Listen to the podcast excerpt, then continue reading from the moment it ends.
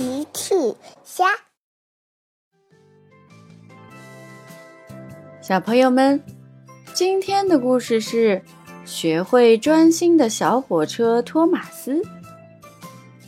小朋友，今天的故事里，托马斯最后在哪里找到了奇趣蛋呢？评论里告诉奇妈妈吧。今天。托马斯小火车没有任务，他正在玩具小镇闲逛呢。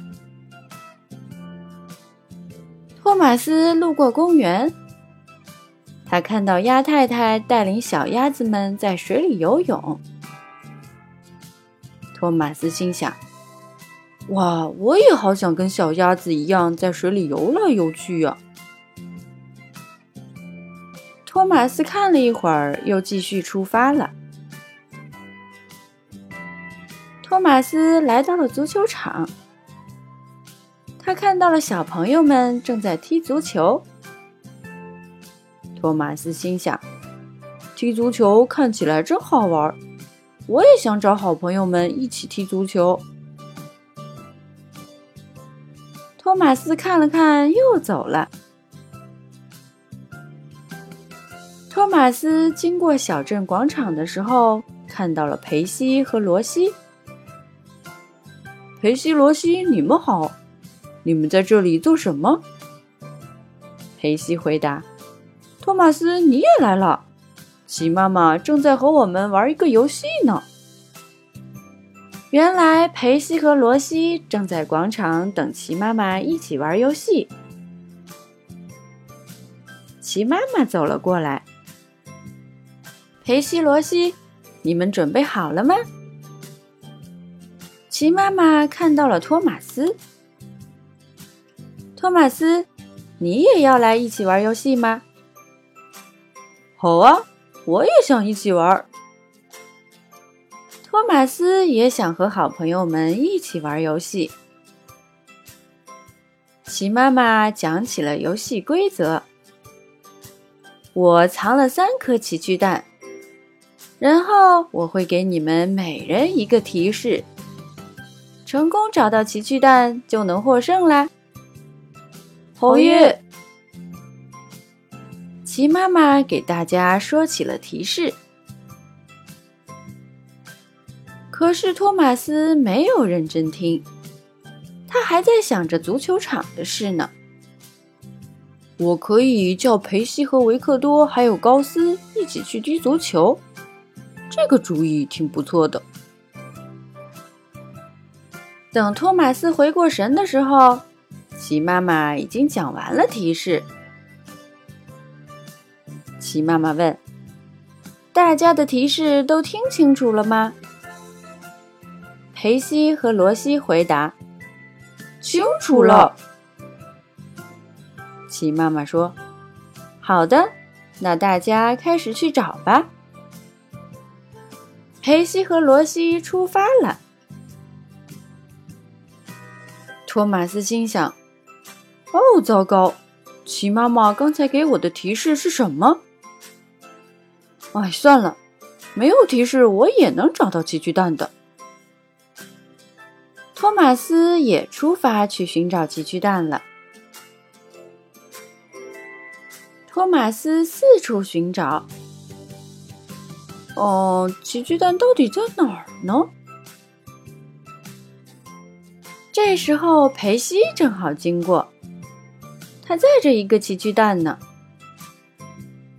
裴西问：“托马斯，你找到奇趣蛋了吗？”“还没有。实际上，我是没有听见奇妈妈给我的提示。”裴西说：“哦，托马斯。”奇妈妈在说提示的时候，你不应该分心的。你看，我已经找到我的奇趣蛋了。裴西的车厢正载着一颗奇趣蛋呢。托马斯说：“没事的，裴西，我继续去找一找。”托马斯又出发了。托马斯来到十字路口。他又遇到了罗西小火车，嗨，托马斯，你看我的奇趣蛋真好看。你找到你的奇趣蛋了吗？罗西的车厢里也载着一颗奇趣蛋。呃，我还没找到。齐妈妈在说提示的时候，我分心了，没有听见。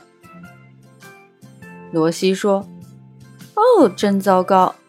你应该认真的听齐妈妈说提示的。”托马斯说：“可能是吧，我再去继续找找。”托马斯说着又走了。托马斯逛来逛去，还是没有找到奇趣蛋。奇妈妈走了过来。托马斯，你的奇趣蛋找到了吗？还没有。对不起，齐妈妈。你说提示的时候，我分心了，没有认真听，所以才找不到奇趣蛋呢。你能再给我讲一遍吗？齐妈妈听了说：“没问题，托马斯，下次请认真哦。”好的，齐妈妈。托马斯决定以后做事都要很认真。齐妈妈接着说：“那我再给你讲一遍提示吧。你的奇趣蛋藏在一棵树底下，那棵树底下还有摇摇晃晃的玩具。”托马斯想了想：“哦，呃，哦，我知道了。”是树屋吗？鸡妈妈说：“我们去看一看就知道啦。”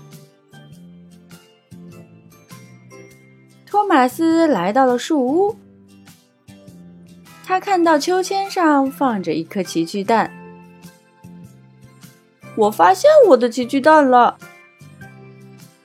奇妈妈说：“托马斯，恭喜你成功找到了你的奇趣蛋。”快拆开看看吧！托马斯拆开了奇趣蛋。谢谢你，奇妈妈，我以后做事会很专心的。小朋友，你做事情的时候会很专心吗？小朋友们，用微信搜索“奇趣箱玩具故事”。就可以听好听的玩具故事，看好看的玩具视频啦。